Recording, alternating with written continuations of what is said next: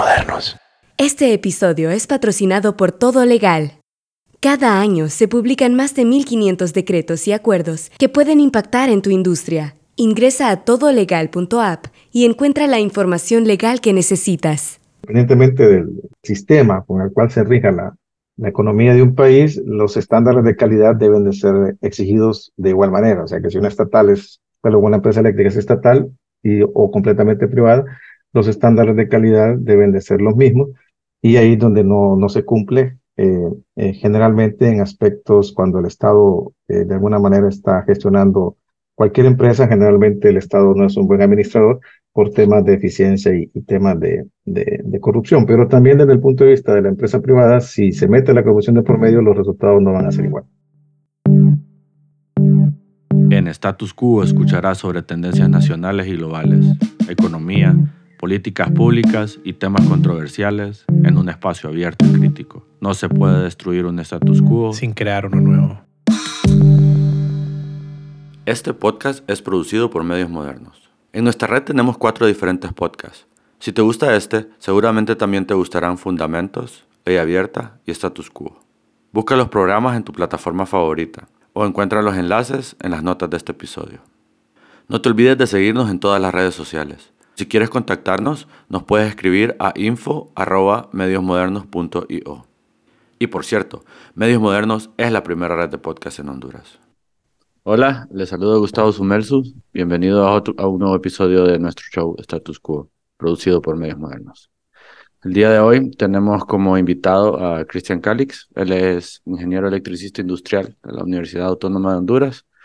Tiene un máster en administración de empresas con orientación en finanzas y un máster en Big Data y Business Analytics. Él cuenta con experiencia de más de 20 años en el sector de energía y la gestión empresarial.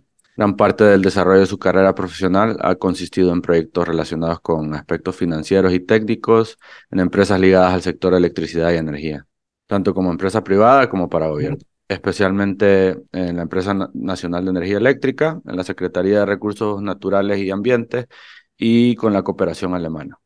Él también ha sido presidente de la Junta Directiva del Colegio de Ingenieros Mecánicos, Electricistas y Químicos de Honduras, o el CIMEC, como se conoce, y es catedrático universitario. Es especialista en temas de eficiencia energética, consultor en la elaboración de planes de gestión energético a diversas empresas del país, así como también eh, fue partícipe desde el 2003 al 2009 en formulación de políticas energéticas en Honduras.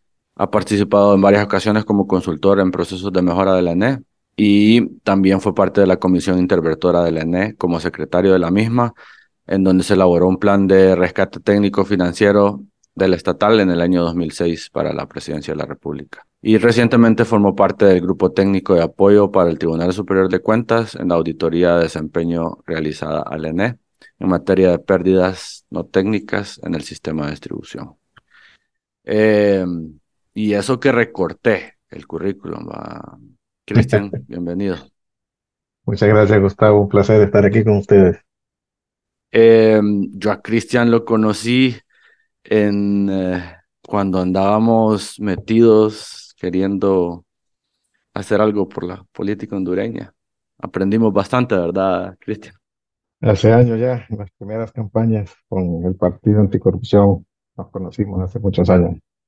Y pues a partir de ahí empezamos a trabajar juntos en varios proyectos y bueno, lo considero ahora mi amigo y, y creo que es una persona que sabe mucho sobre este tema de, de la ENE y la energía en Honduras, que desde que tengo uso de razón, siempre ha sido un problema. Eh, siempre la gente se queja, eh, escuchamos que se tratan de dar soluciones por todos lados, que los problemas se repiten una y otra vez. Eh, Cristian, para empezar, este tema yo sé que es amplio, largo, confuso, eh, bien político, más que técnico, ¿verdad?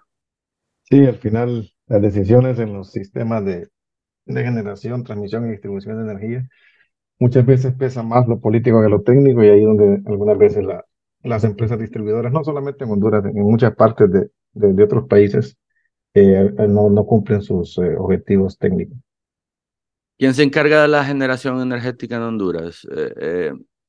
Bien, para dar un poco de, de contexto, nosotros tenemos una empresa estatal, que todo el mundo la conoce como la ENE, la Empresa Nacional de Energía Eléctrica, y esta fue creada a finales de los años 50 y desde entonces ha sido la, la rectora y la, la empresa que, que, maneja todo el proceso.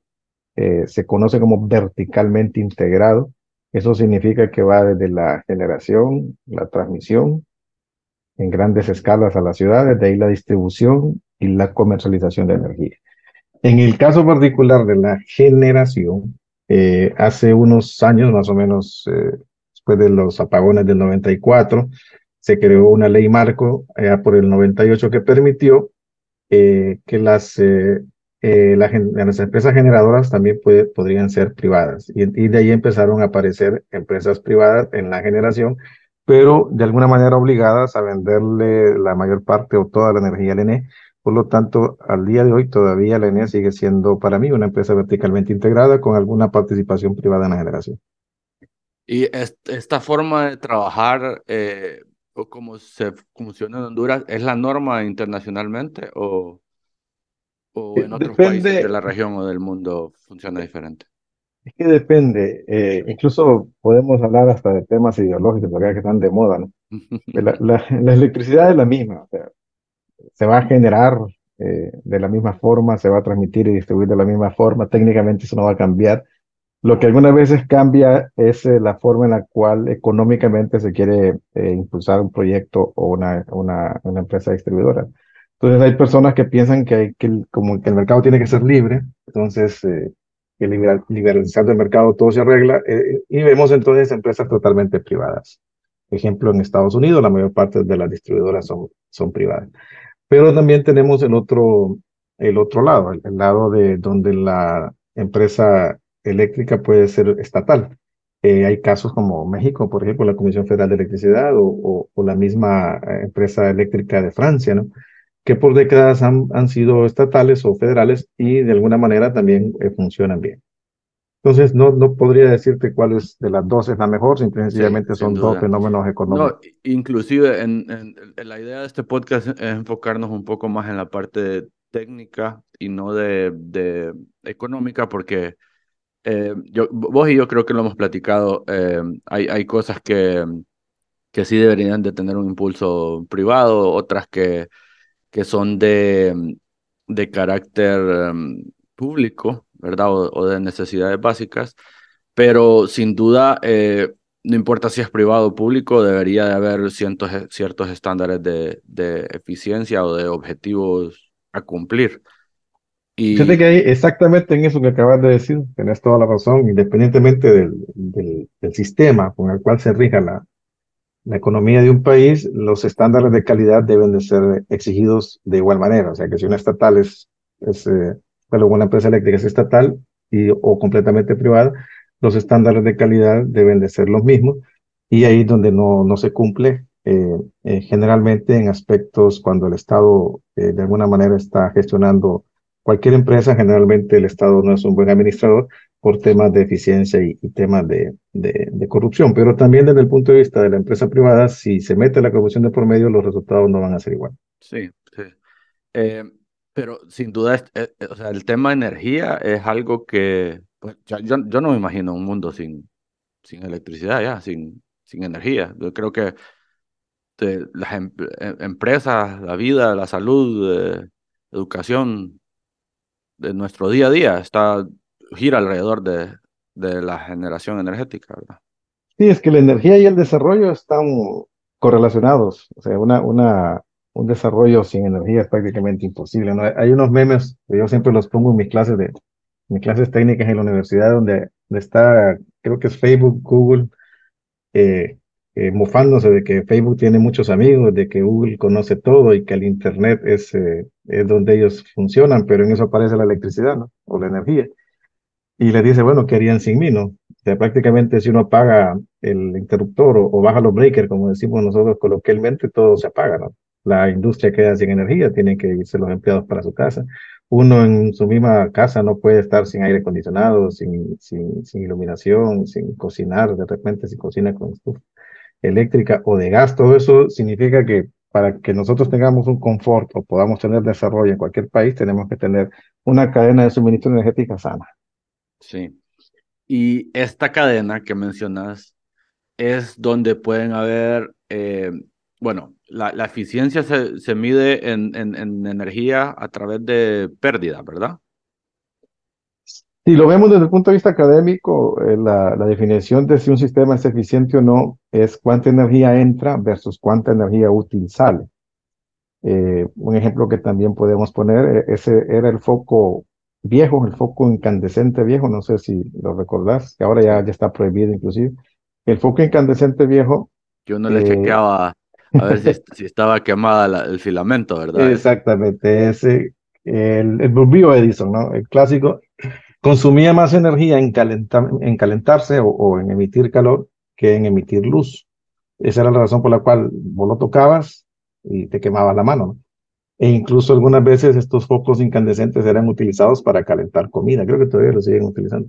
O sea, para que mires la cantidad de calor que emiten o que emitían. Entonces, este sistema es ineficiente porque realmente la energía útil que estás queriendo es la luz. El bombillo sirve para iluminar pero calentaba más y esa es la razón por la cual se vinieron inventando tecnologías nuevas como la fluorescente y actualmente la LED, que la energía es, que le entra al, sistema, en este caso LED, es prácticamente toda luz y muy poco calor. Y, y estas pérdidas es lo que uno escucha en las noticias normalmente, ¿verdad? Que cuando escucha a alguien hablar sobre cuál es la dificultad que tiene el ENE para poder ser rentable o eficiente, es que no pueden controlar este tipo de pérdidas, ya sean técnicas o no técnicas, ¿verdad? Bueno, si, si nos vamos a, a ver eh, las pérdidas de una empresa distribuidora, en este caso, pues la ENE, eh, aquí hay que definir o imaginar la ENE como, como un gran sistema en donde le va a entrar energía y al final, pues la va a vender esa energía que le entró, que se generó, por ejemplo, en el cajón, en las, en las, los generadores térmicos, en los sistemas solares, fotovoltaicos, eólicos, todos los sistemas de generación que tiene la ENE o que tiene Honduras entran al sistema de la, de la empresa, que se conoce como un sistema interconectado nacional. Y ese sistema interconectado nacional permite que a través de la transmisión y distribución la energía llegue a, a tu casa, a tu fábrica, a tu comercio. Y ahí, a través de un medidor, pues en teoría la ENEL lo, lo, lo, va a medir y te va a cobrar. Si el sistema está sano, eh, y eso de, de, repente, como todo sistema ideal eh, eh, contra lo real, pues van a haber pérdidas en el camino. Digamos, si yo, por hablar de cifras concretas, generé 100 unidades de energía o 100 kilowatt hora, si queremos hablar ya de, de, de las, de las unidades de energía de 100 kilowatt hora, pues yo esperaría que al final de la cadena e idealmente hubieran 100 kilowatt hora, pero como sabemos en el camino se va a perder algo. Entonces, ¿cuánto es lo que realmente se puede perder? Pues eso es lo que se, se, se conoce como las pérdidas del sistema eléctrico. Y en una empresa sana, más o menos andan como entre un 5 a un 10%. Significa que las 100 unidades de energía o de los 100 kilowatt hora que se generaron allá en el inicio de la cadena, al final de la cadena yo podría tener ya disponibles para la venta eh, un 90, por ejemplo. 90, en, en el peor de los casos. 90, 95. Y esas Estas pérdidas, son, pues. Son naturales, ¿verdad? O sea, son, distancia. Son, son naturales, entre comillas, porque las pérdidas en los sistemas eléctricos se dividen en dos, como creo que lo mencionaste, las técnicas y las no técnicas. Las técnicas son, es calor, básicamente. La energía eléctrica cuando pasa por los transformadores, por los cables, por, por todos los equipos del ENE, eh, eh, así como te expliqué lo del foco, eh, hay una parte de la energía que se, se va en calor, en calor. Entonces, eso es bien difícil evitarlo.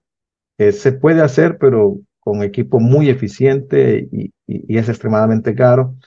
Y de repente se puede ir como, como mejorando, pero, pero implican inversiones grandes y puede ser poco a poco. Esas son las técnicas, las siempre van a estar ahí porque de alguna manera son pérdidas en calor.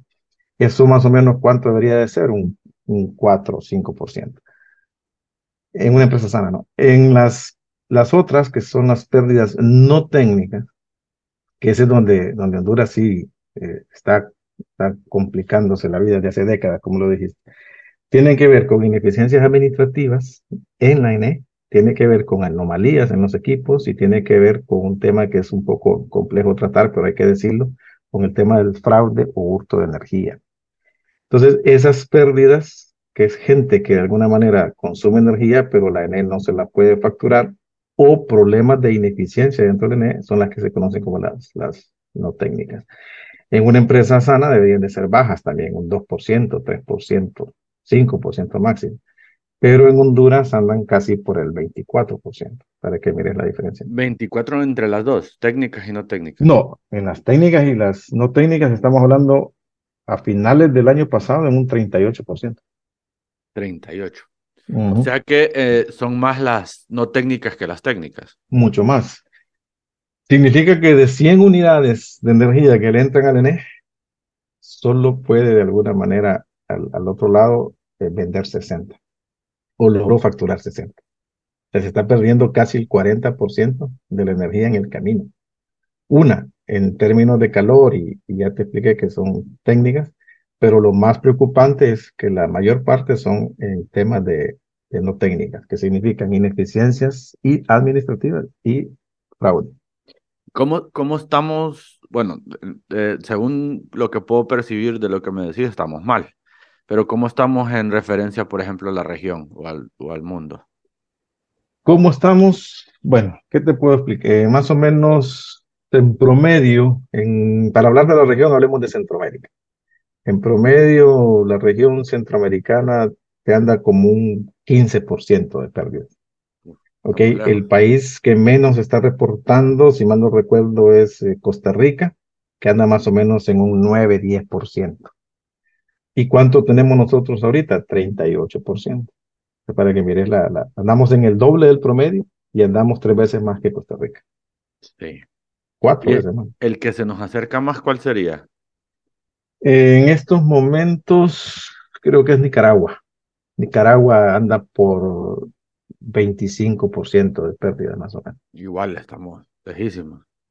Sí, porque nosotros estamos en un 38 y algunas personas eh, conocedoras afirman que estamos llegando ya al 40, porque la cifra del 38 que te estoy dando es en el cierre del 2022. Em, vos que, has estado hace tiempo en esto, eh, eh, ¿crees vos que se le puede atribuir esto a algún momento en específico de la historia, alguna decisión, o ha sido algo que ha sido, se ha ido incrementando paulatinamente?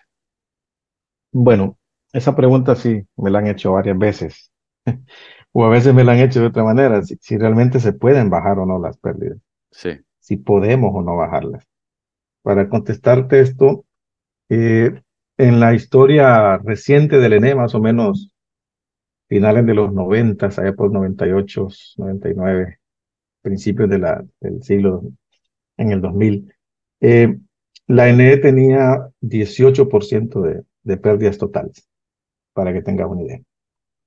Y estaba encaminada, en, si yo recuerdo, estaba, yo trabajaba en una nesta relativamente joven, eh, creo que vos no habías nacido. y el objetivo era llegar a 15, 15%. Y eh, llegaban allá por el año 2000, estaban ya en un 18%. De ahí, pues, eh, la ND cambió de, dirección y, se enfocaron en otras cosas y las pérdidas empezaron a subir. Llegan hasta un 25% allá por el 2006 y de ahí se vuelve a implementar otro programa de, de control de pérdidas y en el 2008 se logra controlar más o menos como al 20%. Desde el 2008 hasta el 2022 no ha habido una reducción considerable. Ha sido un incremento permanente año con año, con año, hasta llegar al 38 que estamos ahora.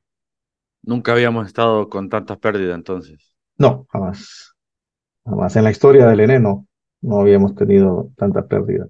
Y, creo que eso se refleja en la, en la precariedad que está en la institución también, ¿verdad? Claro, lo, lo que está pasando es lo siguiente, Gustavo. Si yo tengo 100 unidades de lo que sea y solo vendo el 60%, de esas unidades en cualquier negocio y se me pierde el 40 en inventario, eh, ningún negocio va, a sobrevivir. Si lo, si lo trasladas a, energía es lo mismo.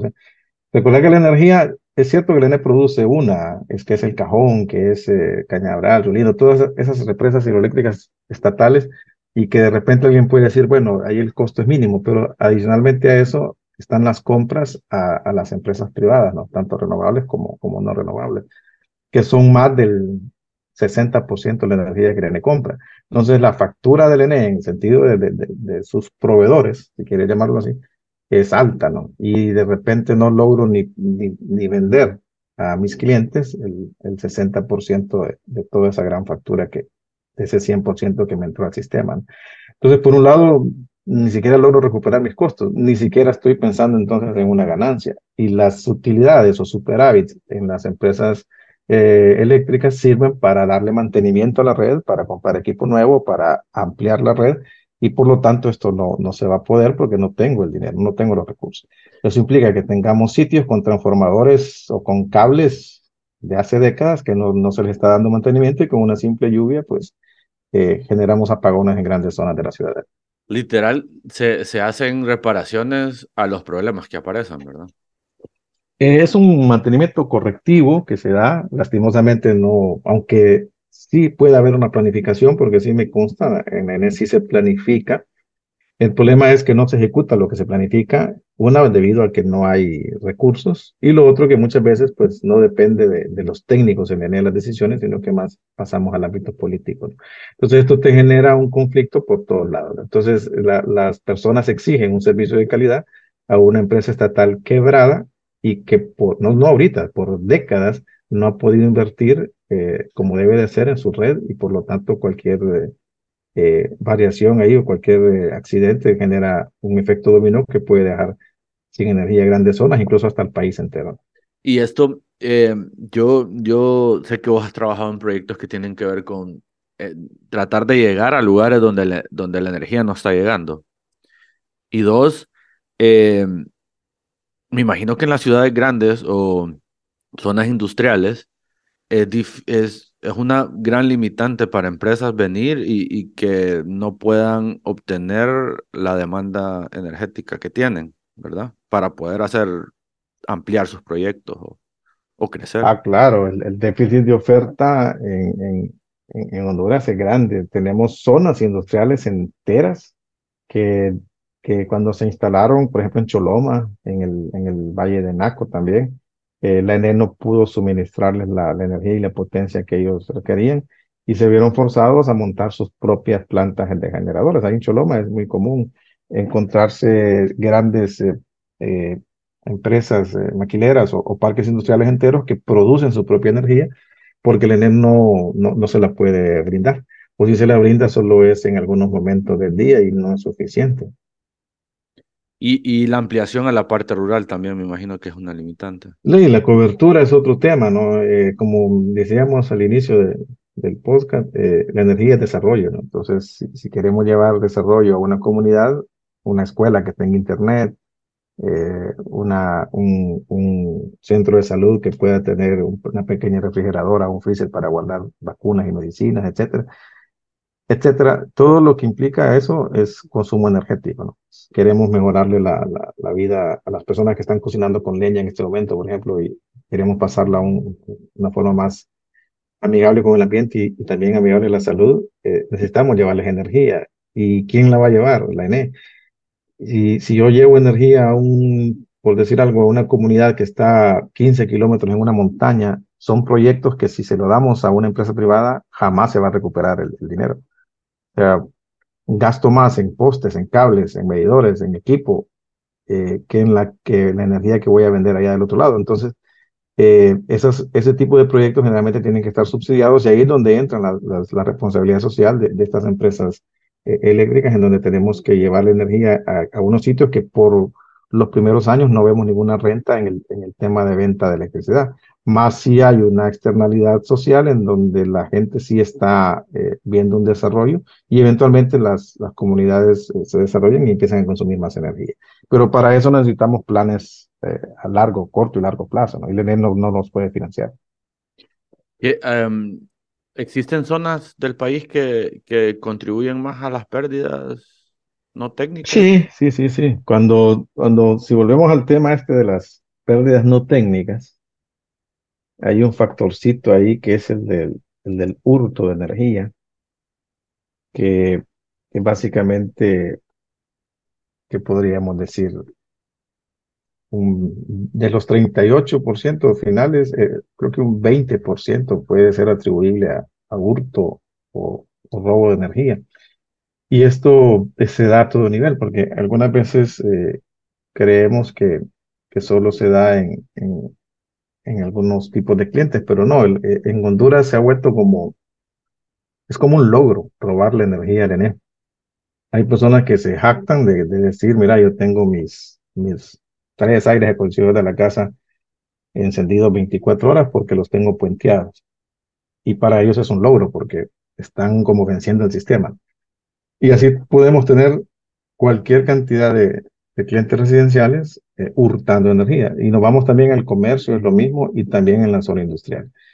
Lo que ocurre, para contestar tu pregunta específicamente, es que la intensidad energética, o sea, donde se consume más energía en Honduras es en la zona norte, Valle de Sula, eh, porque ahí es donde hay más industrias. Entonces ahí es donde se consume más energía desde el punto de vista, de, es más intensivo el uso de la energía. Y por consiguiente también en esta zona es donde más se da el fenómeno del hurto. Entonces aquí tenemos, por decir algo, una industria que te esté robando la mitad de la factura. Puede ser que te esté robando dos millones de lempiras al mes. Hay que decirlo así, está robando dos millones de lempiras al mes. Eh, que dos millones de lempiras pueden ser eh, una colonia entera eh, de, una, de, una, ciudad, ¿no? Para hacer una comparación, pueden ser. Entonces ahí te das cuenta que... E, ¿Este tipo de, de, de, pérdidas no técnicas se da más en industria o, o en comercial o, o residencial a, a, a, tu No, pues fíjate que la caracterización de, de, de las pérdidas en Honduras es, es, que llegamos a un punto en donde todo el mundo lo hace ya.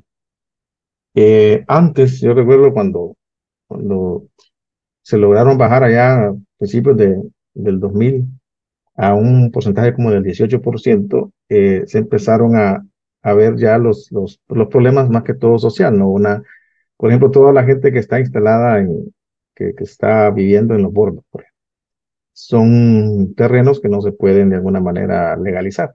Por lo tanto, no pueden tener una escritura, por consiguiente, no pueden ir a, a pedir un medidor. Eh, y esto es muy común en, en, los países de Latinoamérica. En Brasil es muy famoso por, por, por las favelas, ¿no? Las pérdidas eléctricas en las favelas, que es, un fenómeno social también allá, parecido, guardando las distancias. Pero eh, lo que te quiero decir es que esas son como las pérdidas, queremos decir nosotros, naturales, no técnicas, en donde hay algún problema con tenencia de la tierra, con invasiones de terreno, eh, o algunas zonas en donde, eh, por ejemplo, aquí en Honduras estamos todavía con zonas en donde las maras gobiernan, ¿no? Entonces es muy difícil que un lector de los medidores te entre a, a facturar. Entonces esas son las como las, las, las eh, sitios lógicos que puede haber de repente un, tema de pérdidas no técnicas. Pero en la actualidad, eh, prácticamente el fraude está distribuido por todo el estrato, por residencias, comercial y, e industrial. Y el tema de la industria o el comercio grande, que un, un cliente nada más te puede estar eh, haciendo fraude por, por el equivalente a, cientos o miles de casas.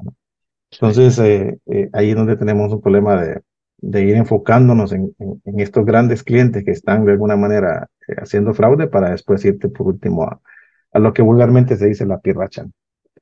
Y mm, las pérdidas no te, perdón, las pérdidas técnicas, sin duda, mientras no se saneen esta otra, difícilmente se pueden crear fondos para ir tecnificando o mejorando los eh, elementos para la transmisión, ¿verdad? Sí, es que si querés atacar pérdidas técnicas, generalmente vienen, eh, son, son, grandes inversiones, porque es o una subestación nueva, o engrosamiento de líneas, eh, o líneas nuevas, o transformadores nuevos. Entonces, son inversiones grandes que de alguna manera las empresas distribuidoras la, las realizan pero para eso, como, como bien mencionadas, necesitas tener la, el, el, flujo de efectivo para poder hacerla. ¿no? Porque eso, toda eso... inversión en pérdidas es extremadamente rentable. Eso es algo que también es importante que, que, que se transmita, ¿no? La, la, idea. Cualquier inversión que se, se, haga en reducir pérdidas es extremadamente rentable porque yo lo veo en la facturación al siguiente mes. Y eso, eh, pues, a mi entender para eso fue que eh, en inicio se trajo la, la EH, ¿verdad? Bueno, ese es un tema interesante, ¿no? eso ocurrió más o menos. La misión de la EH era reducir pérdidas. Mira, eso fue en el 2016, que creo que la, la licitación sale en el, en el 2016, una licitación para, para contratar una empresa que se dedique a dos cosas. Uno, en primer lugar, reducir las pérdidas. Eh, creo que la estaban pensando llevar de un 32 que estaban a un 27, creo, no me acuerdo muy bien. Pero estaba claro que había que bajar, creo que 7 puntos en, en el tiempo, 7 puntos de pérdida. ¿no? Y por otro lado, la, la segunda eh, parte de, de, la licitación era que operara la red. Operar la red significa darle mantenimiento, atender quejas, instalar nuevos servicios, etc. Y entonces eh, se le quita al ENE, o se le iba a quitar al ENE, eh, todo ese componente comercial que se conoce, ¿no? De, de, facturar, atender reclamos y todo eso, y se le iba a dar a esta empresa. La empresa que gana, pues todos ya sabemos que es EH, y su objetivo principal era reducir las pérdidas. Cuando EH agarra el sistema, creo que estaban en 32 y ahorita están en 38. Entonces, creo que no es necesario saber mucho de finanzas para entender que, que no se cumplió el Hay primero. Que saber sumar y restar, ¿verdad? Sí. Y el segundo, de operar la red, pues bien o mal, está siendo operada, pero creo que, como Eso decimos nosotros... Tal vez ya lo estaba haciendo. Eh, no, no era necesario trasladarlo a otros si Lené lo estaba haciendo. Y no he visto grandes cambios eh, tecnológicos y, y, en operación, ni, ni, ni bajas en los índices de, de, fallas o mejoras en los de calidad, que el ENE no lo, no lo hubiera hecho perfectamente con el dinero que en el contrato se está pagando. Sí, con lo que están cobrando. Correcto. Eh, y fíjate que algo que me llamó la atención es, eh, creo que en los últimos años hubieron intentos también de pasar legislación para poder eh, abrir el mercado en algunas partes de, de esto de que es generación, distribución y comercialización, ¿verdad? Creo que, si no me equivoco, la legislación estaba queriendo abrir la parte de comercialización y, y bueno, la generación ya, ya habían empresas que estaban... Sí, la generación empezó hace mucho tiempo, ya hay muchas empresas privadas, es más, más de la mitad de, de, de la generación en, en, Honduras es privada. Ahora, eh, ¿por qué no hay otra distribuidora en Honduras? Tal vez es tu pregunta, porque eso lo lené. Si legalmente sí, o sea, se puede... No, y, y, y, es algo, y la parte de la distribución es algo que, que no se escucha como que la gente quiere. No, es que ese es ir a pelear con los, a bailar con la más fea, como dicen. es, eh, eh, por un lado es donde está el dinero, porque ahí es donde está la caja de la, de la, de la, del proceso, ¿no? Ahí te pagan, pero por otro lado está la, atención al cliente, está la atención de fallos. Eh, en Honduras sí es posible, legalmente está, el, el, está la base legal para que una empresa distribuidora se pueda formar y todo. Lo que pasa es que no ha ocurrido por condiciones obvias, ¿no? O sea, qué red o qué empresa, te lo digo porque he asesorado a algunas empresas internacionales que han querido de repente hacer ese tipo de inversiones y cuando miran las cifras o miran el tipo de, de sistema que tenemos en Honduras, eh, dicen que no, porque no, no hay ningún tipo de, de seguridad por un lado. Eh, y por otro lado no hay eh, seguridad de, en el sentido de, de, de, que te pueden, bueno, te vas a meter a una zona donde hay, donde hay, están manejados por Mara sí. y no te van a dejar operar la red ahí en esa zona. Y por otro lado también las inversiones que hay que hacer eh, al, y las tarifas también. Hay un montón de factores ahí que al final eh, huye la inversión. Por lo tanto la, la única en tierra firme ojo eh, la mayor es Lené ahora sí hay más. Hay en las islas de la bahía hay una empresa privada por cada isla. Y también en la zona de gracias a Dios hay empresas distribuidoras pero obviamente pequeñitas. Y en la parte de transmisión nadie se quiere meter no, transmisión es completamente estatal, son inversiones enormes y por otro lado los ingresos en las transmisiones que son grandes torres, ¿no? Las torres metálicas altas eh, que, que, que, van del cajón, por ejemplo, a Tegucigalpa o a, o a San Pedro Sula o a Choluteca, a Tegucigalpa, donde están los centros de generación. Esas inversiones, eh, los retornos de esas inversiones son, son muy largos, entonces no les, no les llama la atención a los inversionistas. Entonces generalmente y, quedan como inversiones estatales. Y la generación ha sido La generación es, son, son, es la gallinita de oro, ¿no? Porque, porque por un lado te paga, la ENE te tiene que pagar todo lo que generes. En muchos de los contratos, especialmente los contratos eh, de energía renovable privados, eh, había muchos incentivos en aquellas épocas y una de ellas era de que la, toda la energía que pudiera generar, la ENE estaba obligada a comprarla.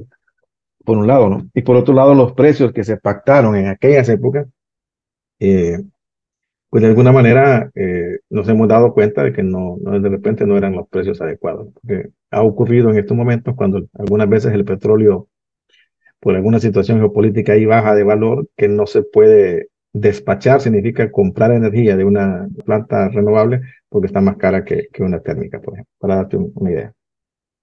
Bueno, ahorita que mencionas de las energías renovables, la tendencia es para que toda la generación vaya de la mano con esto que tiene que ver con energías renovables, ya sea solar, eólica. ¿Esto influye en pérdidas o no? ¿Vuelve el sistema más complicado? Ok, sí, no. Eh, si tenés, mira, ahorita hay muchas tecnologías, incluso algunas disruptivas, que a nivel mundial todavía se está discutiendo cuál va a ser el futuro. Por ejemplo, uno sencillo es eh, la masificación de la, de la generación fotovoltaica con la, con la, inclusión de las baterías. Y algunos expertos indican que prácticamente muchos, muchos clientes en un futuro van a poder eh, desconectarse de la red con seguridad, porque la, la, por un lado los paneles van a ser más eficientes y por otro lado también las baterías van a ser más duraderas, más eficientes y, todo más barato. Entonces, se va a ser más, más fácil eh, hacer eh, una migración a un sistema de generación fotovoltaica. Por un lado, también están los vehículos eléctricos que pueden llegar a ser eh, consumidores también generadores de energía en algún momento. Y así hay muchas tecnologías que de alguna manera van a cambiar drásticamente la cadena de suministro que hablábamos al inicio. La cadena es generación, transmisión, distribución, comercialización.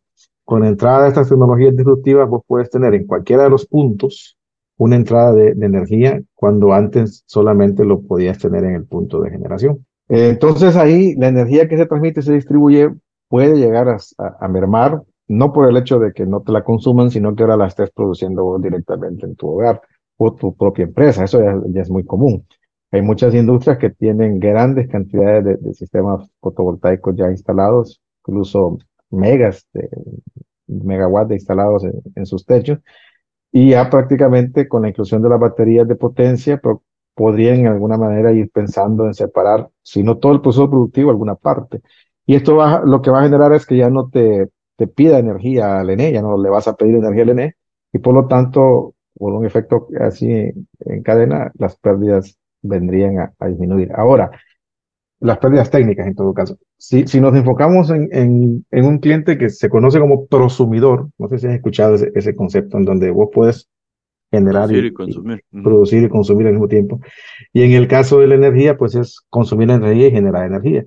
Entonces, la empresa distribuidora, en este caso la NET, debe de poner unos medidores especiales que puedan medir la energía que estás consumiendo y la energía que estás entregándole, en el caso que no te haya separado por completo, sino que todavía estés con, con ENE.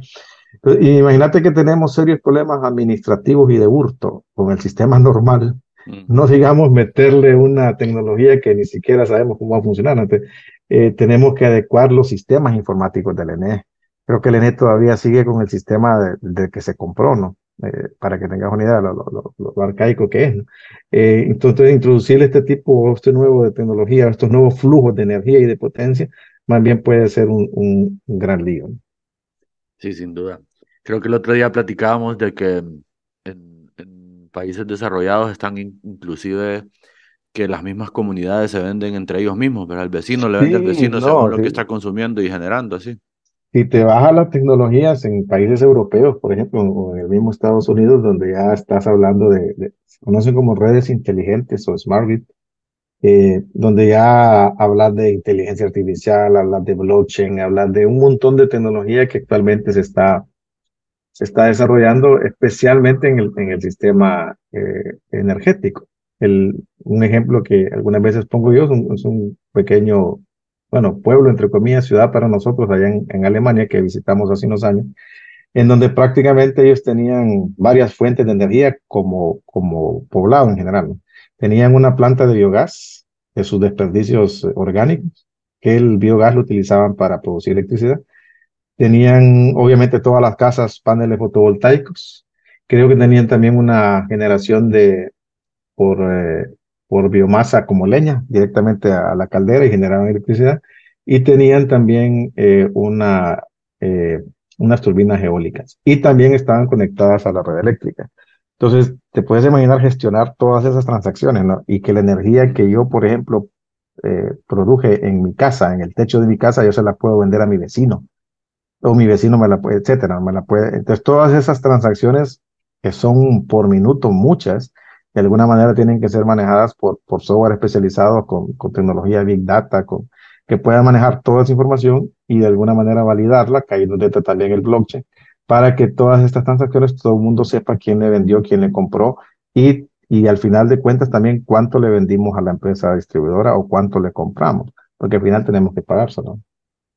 Sí, yo quisiera hacerte una, una pregunta bien loca con respecto a eso. El otro día estuve escuchando un podcast donde un tipo mencionaba sobre que una de las limitantes para estas tecnologías eh, de eh, producción, ya sea como lo, de renovables, como los carros eléctricos, todos estos eh, paneles de, de, solares, una de las dificultades que tienen es la limitante de producción de los mismos elementos, ya sea la extracción de litio para las baterías, eh, que no hay suficiente industria que le esté produciendo eh, las, las tecnologías más eficientes y que estos países desarrollados tienen tanto poder adquisitivo que la gente y, tanta conciencia climática, se podría decir, que esta, eh, la gente en estos países compra tanto estas cosas que realmente se utiliza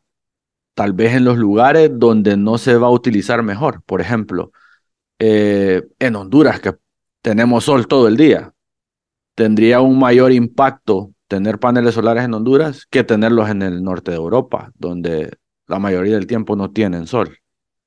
No sé qué opinas vos sobre esa idea. Al final, eso lo que está mencionando es un concepto de uso racional. O sea, yo como país, si genero una política energética congruente para el desarrollo, entonces voy a seleccionar las mejores formas de generación de electricidad o energía, porque no solamente tiene que ser electricidad, eh, en mi país.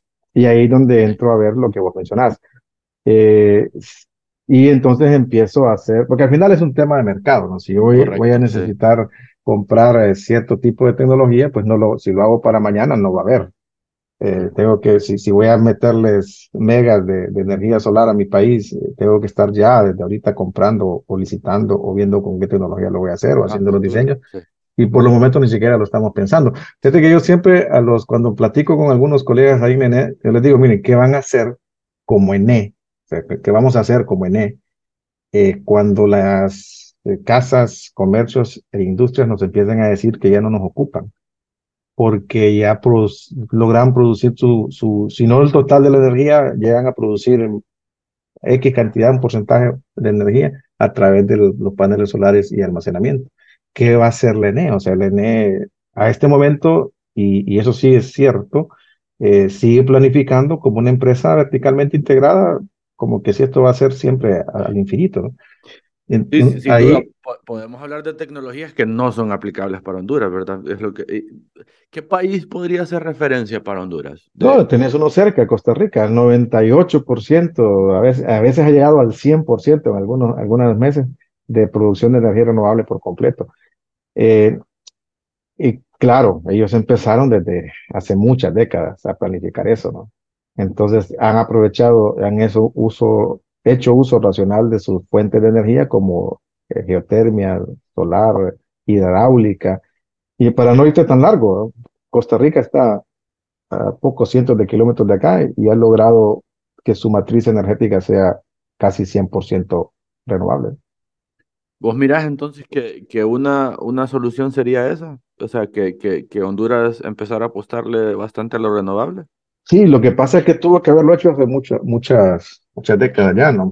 eh, nos hemos quedado atrás en un montón de cosas. Seguimos eh, importando petróleo para generar electricidad cuando Honduras no produce una gota de petróleo. Ya te, te dice que no estamos usando racionalmente los recursos energéticos que tenemos. Eh, ahora, es fácil decirlo, bueno, cambiémonos a renovables, pero hacerlo ya te, sal, te salir de lo técnico y, ya pasamos a temas socioeconómicos y políticos. Te voy a poner un ejemplo sencillo, la, la famosa represa de, de Tablón y Catuyo, Llanito. Yo las vengo escuchando desde que tengo uso razón. y todos los periodos de gobierno vuelven a hacer los estudios de, de factibilidad y los vuelven a actualizar y ahí se quedan. No hay una voluntad, en este caso hay que decirlo política, en hacer ese tipo de, inversiones. Eh, bueno, lo mismo ocurría con Patuca. No sé si, si, si te voy a acordar, desde que estoy yo también con uso de razón ahí, Patuca, Patuca, hasta que se logró y ya está posiblemente generando ya 100 megawatts eh, eh, y posiblemente integrándose al sistema eh, interconectado nacional con las líneas de transmisión que se están construyendo. Eh, la última represa que Honduras hizo grande fue el Cajón y eso fue a finales de los 80. Entonces te puedes imaginar el atraso que hay en la política energética en, en, el aprovechamiento de las fuentes renovables nuestras. Como bien nos decís, nosotros somos privilegiados, estamos en el trópico. ¿Por qué la ENE no se puede declarar como una empresa eh, generadora a través de, todos los techos de que están a nivel nacional de casas y, y, comercios e industrias y puede entrar como socia para tomar todos esos techos y poder generar energía eléctrica y, revendérsela a ella misma o, a sus clientes. O incluso puede llegar a ser tanta energía que la podemos exportar al mercado eléctrico regional. Todo ese montón de ideas eh, las tuvimos que ver eh, llevado a la práctica hace muchos años. Ahora va a ser difícil, ¿no? Todo, cualquier cosa que se te ocurra, para que llegue a buen término, van a faltar 5 o 10 años, ¿no? Y mm, para tratar de ser un poco propositivos, ¿qué creemos que es el, el paso más inmediato a seguir? En la ENE. Sí. Lo que pasa es que como la ENE es un monstruo, te podría decir varias, pero en esencia ahorita la sangre de nariz del sea, lo que tiene que atender ya es, esas famosas pérdidas. Porque cualquier otra cosa que te diga, ese es el lastre, ¿no? Porque es un tema financiero al final, hay una deuda enorme que le tiene que pagar, que le debe a todo el mundo, ¿no? Y no le está entrando dinero porque la energía se la están, de alguna manera, se le está yendo por, por las pérdidas no técnicas, por no decir que se están robando. Entonces, eh, para mí eso sería lo primero, que ese, ya el gobierno actual ha implementado o, está implementando un programa nacional de pérdidas. Esperemos que, que, que, llegue a buen término, que logren hacer las inversiones que tienen que hacer y que logren eh, pues lo, eh, llegar a las, a las metas que ellos mismos se han propuesto y que podamos ver una reducción de pérdidas en el corto plazo. Eso le va a permitir al ENE que la empresa entrar dinero fresco que antes no le, no le entraba. Entonces ahí va a poder empezar apenas a pagar sus deudas y ahora ver qué inversiones son las que podrían empezar a hacer eh, con, con ese flujo nuevo de caja. Subestaciones nuevas, cables nuevos, transformadores nuevos, vehículos nuevos, personal, capacitación, eh, herramientas, todo lo que una empresa necesita para, para trabajar en el campo. Y no digamos ya inversiones fuertes como líneas de transmisiones nuevas, como proyectos macro de, de, de generación, como estas mismas represas que hablamos hace poco. Siempre me gusta tratar de, de ir cerrando los episodios con, ok, vos sabes que lo político, lo, lo, lo, las decisiones que, que, están a niveles que, que no estamos nosotros siempre son las que resuenan en, en, el país y las que normalmente la gente exige que, que se hagan. Pero, ¿qué podemos hacer nosotros como ciudadanos comunes y corrientes para bueno, tratar de ayudar a todo esto? Bueno, lo primero es eh, dejar de, de, manipular el medidor que tenemos en la casa. Ese es el primer mensaje que, porque tal vez no lo hemos hablado mucho, pero es un tema de corrupción el que hay aquí en el sector. Y corrupción en todo, toda la, la, cadena de suministro, porque hay corrupción dentro de él, hay corrupción fuera y también en los clientes. Entonces yo creo que lo primero es que debemos de como sociedad entender de que si queremos una empresa eléctrica saludable, tenemos que empezar por pagar lo que realmente estamos consumiendo. Y si definitivamente no lo podemos pagar, entonces llevar un estilo de vida desde el punto de vista del consumo de energía acorde a lo que yo pueda pagar. Creo que eso sería lo primero. Lo segundo, y a, y mediano y largo plazo, es saber elegir a nuestros líderes, ¿no? Porque ese es un tema complejo en nuestro país, ¿no? Tenemos un serio problema de elección de líderes cada, cada cuatro años, ¿no? Las personas que nos dirigen como país entonces, si no elegimos a las personas adecuadas, no esperemos los resultados adecuados en este tipo de empresas, ¿no? En hotel, eh, la empresa portuaria, etcétera. Entonces, ese, es un tema más complejo porque ya es un tema de conciencia social, ¿no? Y sin duda, eh, eh, también esos cambios abruptos no, no, funcionan para, para lo que mencionabas, de son decisiones a larguísimo plazo.